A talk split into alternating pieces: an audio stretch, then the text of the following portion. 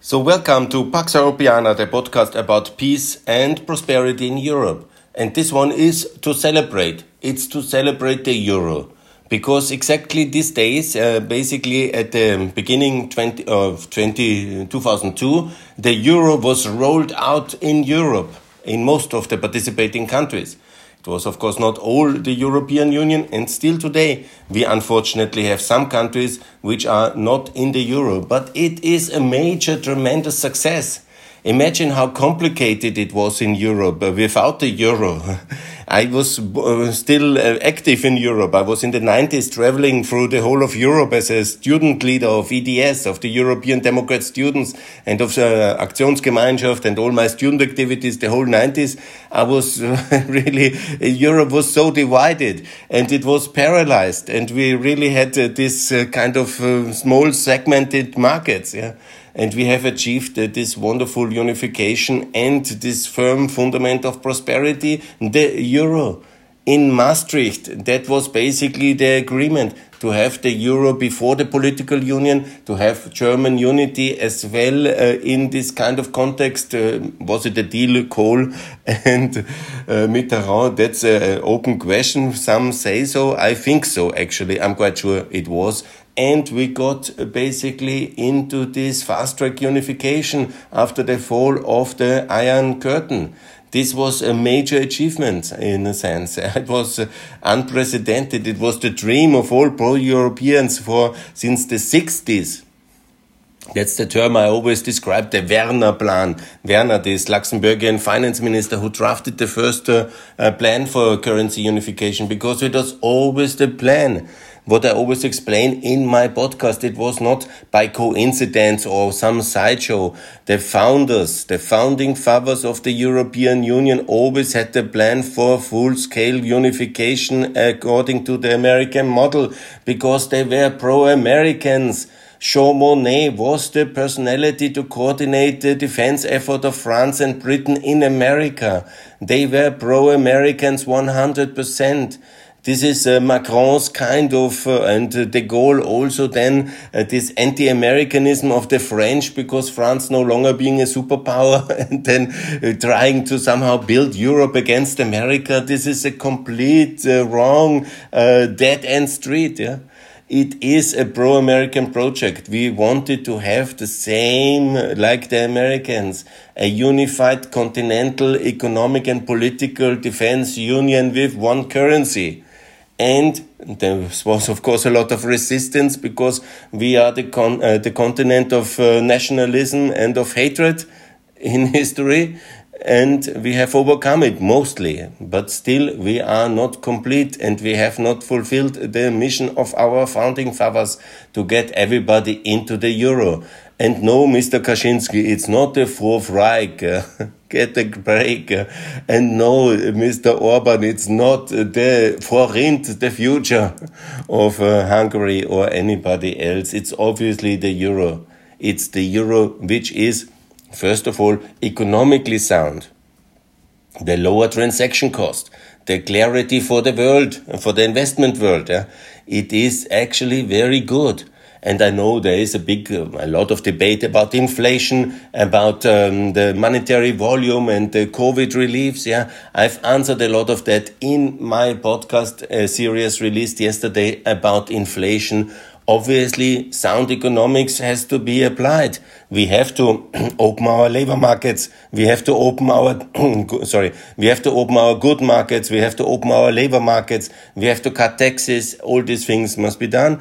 And after this crisis, we have also to uh, reduce printing money and maybe also then introduce uh, higher higher interest rates. Yeah, that will be also necessary when the recovery is very strong, because otherwise we get a lot of inflation. But we have to do it in a sound management together with opening the good markets and also that means free trade agreements, the Mercosur agreement, and also uh, lowered uh, corporate taxes in Western Europe and also then uh, the opening of the labor market because that's the biggest folly we have ever done to close our labor markets in the last years was a very big mistake especially austria especially france especially many of the Eastern European countries, we are all hurting ourselves with this uh, xenophobic, nationalistic, uh, uh, silly economics, this kind of we against the rest. This is all nonsense.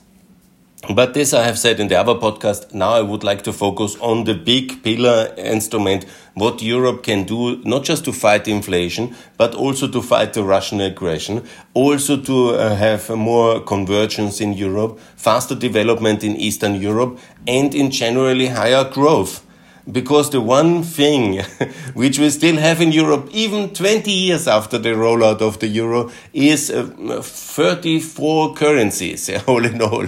And, you know, that's obviously too much. We need less currencies and we need faster unification. And here I have in this podcast, many of my listeners will already been saying, oh no, he's talking again about the euro enlargement. But it is something I have seen now again at the moment when I was at my Balkan tour. I was in Croatia and the Croatians are coming in. They have made the final legal preparatory work. It's still a lot to, to do in the parliament. Another 50 laws I heard to do. And then in exactly one year from now, also Croatia will pay with the euro. it will make our life much easier as tourists. For the Croatian, it will be much better. The convergence and prosperity of Croatia will be much higher. And that is excellent. That's something to celebrate and also with this pro-European government in Bulgaria. and the decisions which was taken, uh, that was very good at the beginning in 2020. There was the decision to take Bulgaria in and it has already a pegged currency. So the rollout is secured, I'm sure, in Bulgaria as well. 2024, one year later, I hope they will be fast, but let's see how the decisions are going. But that's very good. But here comes my question. Why not Romania? Get Romania into the euro. This is a very big economy with 70 million people and, you know, really significant economic uh, output. Let's get Romania in then the currency reality around the Western Balkan looks already much different. And also the currency reality for Hungary. When Márki-Zay comes in, he has then all the case for fast track Euroization. And here the European authorities are well advised not to be complicated with the Hungarians and with the Czechs. Once they are, they, they are NATO, they are EU, they fulfill the criteria, let's get them in fast. Come on. Not complicated. We have now, uh, hopefully, Márki-Zay got uh, hope for that will be the that's the opposition leader, hopefully to win the power in Budapest. But already Fiala, Peter Fiala is in Prague in power. Let's make him an offer for the eurozone membership. That will have some impact on the situation in uh, Poland. That will be very good and Tusk is running. He has made the historic mistake of not bringing Poland into the euro for his electoral thinking, yeah, and he paid a heavy price because he was voted out. And we have now since 2015 this PiS, uh, um, uh, bizarre people in uh, and all the damage they have done for Europe and for Poland. That's a bit of a disaster, and so let's get Poland into the Eurozone. And these are the six countries which are missing. And also let's, you know, seriously, obviously discuss with the Danish and with the Swedish, yeah? because the Swedish are now under threat. And Russia has openly threatened the Swedish for NATO membership. So let's make a package and let's talk them uh, very seriously. Here is solidarity. This is a very important Swedish value. Here is NATO membership. Here is the euro. Let's go, Sweden. And then the Northern Europe uh, looks much different already. And that would be the six countries which are missing to be all the EU countries now uh, in the EU. And there is not any reason for the Swedish not to be in, for the Danish not to be in, for the Polish not to be in. Uh, no, that's eight countries if I'm correctly counting, uh, that I don't make a mistake. 21 countries have the euro. We are six, yeah not 19 countries, and then we have the six countries. So that thought I make some mistakes here in the numbers, yeah, because I want to very, very clear where we're missing. We're missing no longer Croatia, Bulgaria, they are in, Romania on the way, hopefully in, and, but they have postponed it. That was this very bad decision of uh, this uh, Cîțu prime minister. I was criticizing him on Twitter as much as I could. And then it is also Sweden and Denmark, yes, and that's two. And the three Central Europeans, which were dominated by the populists, Now uh, we won uh, back to reason the Czech Republic. And of course, um, Budapest and Warsaw are still uh, dominated by the populists, and I hope that will change in the coming years. And then we should have a fast track Euroization of these countries. But this is just one part of the message because all these things anyhow will happen inevitable very soon. What we need, of course, and what is so important is that we also encourage the Euroization in the process and much faster. And here, obviously, the opportunity is very clear. When Croatia and Bulgaria roll out, then it's very logical that the countries in between They follow the Montenegrin and Kosovo example, and we have here uh, Macedonia, Albania, and Bosnia. Bosnia is especially very important uh, and very simple to do because of the um, convertible mark. I have made the case very often. So it's very important that Bosnia, in the same year, exactly in that year, with some um, fast track leadership of the EU uh, to, uh, hopefully that's possible, to adopt the euro and roll it out like in Montenegro and Kosovo. And the same to be done in Albania and in Macedonia, North Macedonia, with the helps of the Greeks and of the Bulgarians and everybody together. And uh, of course, Kosovo can help as well, and uh, Montenegro because they have the euro already. So it's quite easy to get this done, and it's the way to get this done, and I hope for that and that's uh, actually the unification of all these countries in the euro makes a lot of sense because economically they have the same currency, there's less risk. It also gives hope for the pro EU forward future of all these countries, which is so important at this critical moment when the Russians have the big rollback. And obviously, to have this debate now uh, before, I will lead this debate as much as I can in the next three months uh, in the media in all the um, uh, forms I can find uh, because we have this uh, Serbian election. And I want to make this offer and that uh, Serbia should join the euro very clearly in the Serbian media in the next three months. And obviously, when the debate starts in Albania and in Macedonia and especially in Bosnia to adopt the euro together with Croatia, that will be very meaningful and the, Croatia, uh, the Croatians, because understand there is a heavy century old uh, competition between Croatia and Serbia. And Croatia is now already in NATO and in the EU, and of course much richer, about uh, at least half, uh, the double richer as, uh, as Serbia. But now the euro is, of course, a big issue, and there will be a lot of media attention in Serbia about that one. And then the offer that Serbia could have the euro as well, fast tracked, if it joins the West and recognizes Kosovo, is a very good offer. And that offer I want to make through the whole election campaign of Serbia in 2022.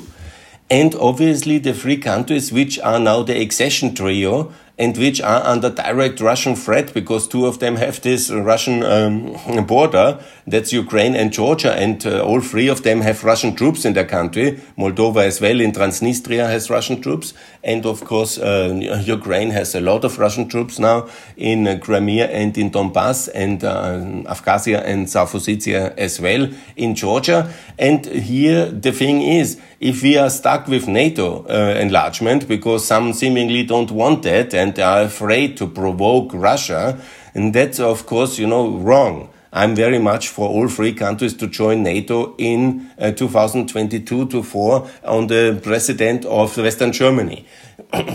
but if that's not possible for the short term, at least let's do the euro for the three countries. And actually, this is something the three countries can do themselves. So here comes the point. because many things you cannot do uh, because uh, you cannot join a club by yourself. You have to be invited. Yeah? Like NATO is a complicated membership process. You have to be ratified by the US Senate and so on and so on. You cannot do that because you want it. Yeah? You have to be invited and also in the EU, there is 100,000 pages of things to do. And the three countries, especially Georgia and Ukraine, but also now Moldova is catching up, they have done already a lot of that. but it's still not so easy. So, but to adopt the currency by yourself, is relatively easy. You just have to do it in the parliament. There will be maybe somebody in Brussels and in Frankfurt and in Berlin getting very excited and uh, shouting and, but, and blocking the funding. But in reality, we don't give so much money anyhow to Ukraine and that we are so united that they will really stop it. I don't believe, yeah, because we have the Lithuanians, the Estonians and the Latvians and of course the Polish and uh, the Slovaks to some extent who are, and also in some extent, I think now the Romanians and uh, the Bulgarians, uh, they are, and also the Germans are in principle now the new government is much more pro-Ukrainian than before because the Greens are a very pro-Ukrainian party and they have also the succession trio, uh, the direction in the coalition agreement so I'm actually thinking that there will be a very good uh, German policy. And also in Austria, at least Kurz is gone. And that's very important. So there is hope as well that Austria will be very much pro-Ukrainian. Ukrainian, and I will do what I can to also um, make that case. So where it comes now, I call these three countries to adopt the euro. Here, right now, under the threat of Russian invasion, to adopt the euro. If Russia goes really all in and uh, starts a nuclear war because of the currency of Ukraine, that is quite ridiculous even in the Russian context. and that's very difficult to explain to the Russian voters and to the Russian media. Okay, they will be very angry because they understand they have lost it forever. But, you know, it's NATO which is this kind of red herring uh, here. The euro most Russians love the euro actually, and they have actually made the joke that one day Ukraine will have the euro and Russia will be still stuck in the ruble. And exactly it will be like that. And that's exactly the way we should do it. First the currency and then the integration in NATO and in the EU and it is exactly that way how it was done in Western Germany. I don't get tired of explaining that it was the Western German currency reform to introduce the German mark back to the US dollar in 48 in June, which then was first of all the fundament for all the success of the so-called German economic miracle of the Western integration. But it was also then where the uh, Soviet Union started the Berlin boycott and uh, the blockade the siege of Berlin because they thought uh, they have now lost uh, that one and then they wanted to have West Berlin, yeah. And it was not to be because of this heroic uh, German and American and British effort to supply West Berlin. So West Berlin was kept uh, in, in the West and luckily so and but it all started with the currency, so it matters very much. So the president, uh, uh, the president of the currency reform is historically very valid. And by the way, also the Americans have done the yen back to the dollar. This is very clear American policy in the post-war world, and we need to do it like this. And it was, of course, now a bit different because the future in, oh, in the past there was no euro. It is now just 20 years, and also that Ukraine will join uh, the the EU, that's the future of Ukraine, obviously, and so the euro is the logical choice for Ukraine. And doing that fast and doing that uh, in a very correct and decent and clear way already now, and doing it exactly in 2022. and rolling it out when Croatia rolls it out in 2023 is absolutely doable. Nobody can stop Ukraine. Yeah? And that's really the best way forward. And then attached to that, uh, we can see for NATO and EU membership. Yeah? There will be a consensus needed inside these two in institutions. But when Ukraine says already, and Georgia and Moldova as well, we are in the euro, we have the euro. we are so European that we have even your currency. That's of course extremely meaningful, and this is very good economics, by the way, for Ukraine, but also for us in Europe. It's very good because we always think there is a risk attached, but in reality, it's not so big, yeah? and the risk is much as uh, it's because the dimensions are very small. Because Ukraine and the Western Balkans together are this kind of whatever mm, 200. Uh, 270 below 300 uh, billion economy altogether yeah? the western balkans and ukraine georgia it's not even 300 together so that's the situation so we have not uh, such a big package to in terms of economics And as there's uh, 62, 65 million people, depending if everybody joins, and that uh, altogether nine people, it is also a effect to decrease inflationary pressures in the Western uh, economies, in the EU economy. So it's also economically very decent and very positive for us, for them, for everybody. It is not a red line nuclear thing for the Russians. They can hardly start a war for the currency. That will be the first one. And uh, we have um, Ukraine integrated, and then we settle things uh, then institutionally in NATO and in the euro in the coming years. And I think it's the best way forward. Huh? So that's my wish for the 20 years anniversary that we have more courage and that we see the benefits clearer because they are obviously there and that we also bring all the countries which are now considering like the Czech Republic, like Romania, bring them in faster, bring them on. because it makes no sense to wait outside. It's not so good. It is more costs, more risk, and it's more um, problems and potentially also in the future. And why? Waiting doesn't really improve things and it is a loss of time. And we have this wonderful currency, it works. So please, I call for reason and for seriousness and also for the moral historically project if we would have had so many people who have only a no for an answer in the 90s do you think we would have done the euro? If all these economic professors and everybody who has some kind of nice idea is then uh, the decision maker? We need in the core of the european project real decision makers like helmut kohl who said okay, we're gonna do it, and we're gonna do it, yeah, because there is 1,000 people around who say, oh, it's impossible, oh, it cannot be done, the euro um, can theoretically good, but only in 20 years, yeah, or no, it's not the one, no, the mark was so cool, and I love my lira, and we continue the whole currency mess, which we luckily uh, finished, yeah, this constant devaluation and this constant uh, crisis on the periphery, which Europe had, uh, currency crisis so many. The whole history of Europe is a constant history of currency crises. And do you want, we have gone rid of that. And, you know, there is, this is a, such a historic achievement. We should be celebrating that, yeah? And we should be every day reminding ourselves that in Eastern Europe we have still a history of currency crisis all along because after 2008, yeah, the Serbian dinar, for example, again lost half of its value.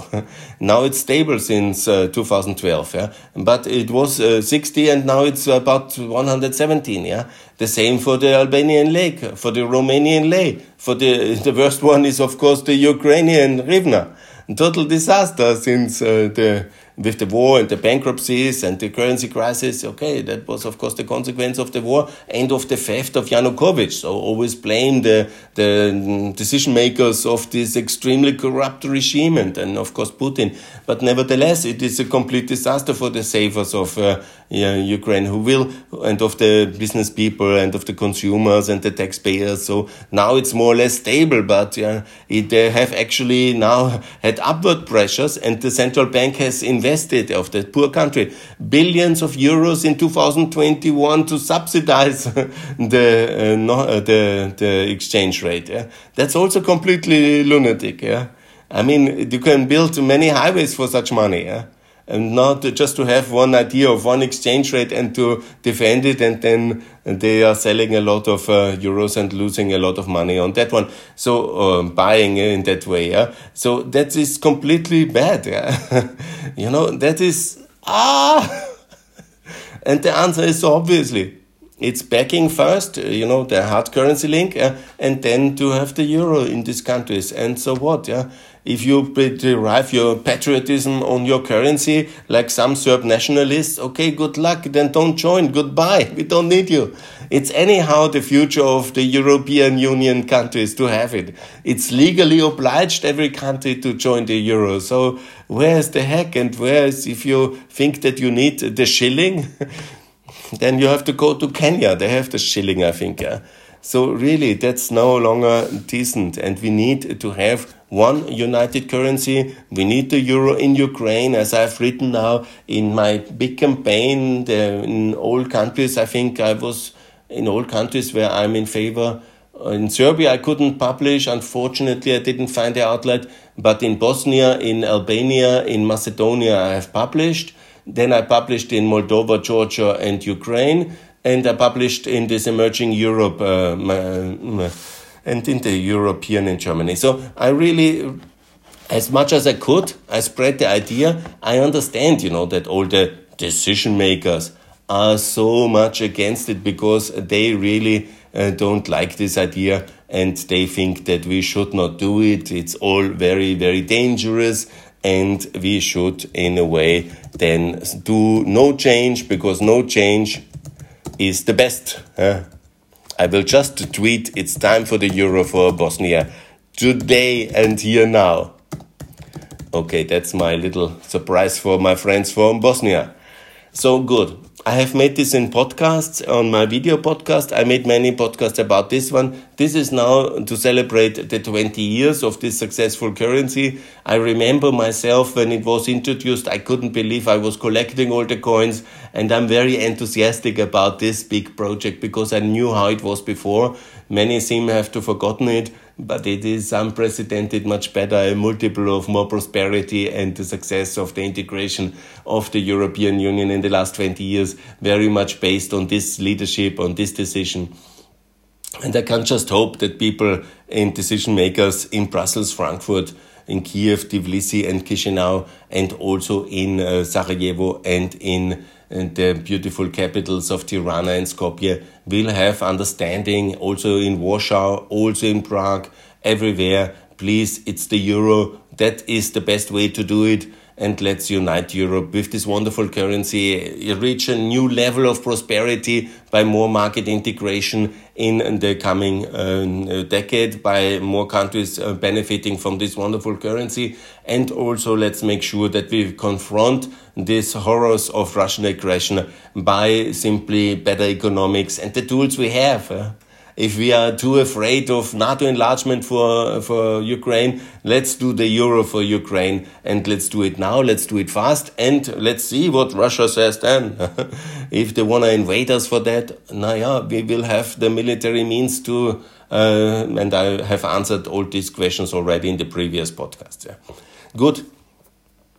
For peace and prosperity, we have all the tools the only thing that we lack is uh, leadership and uh, a decent strategy and courage to unite Europe decently in, the euro, by the euro. And that's my proposal here. And I hope that we can achieve that.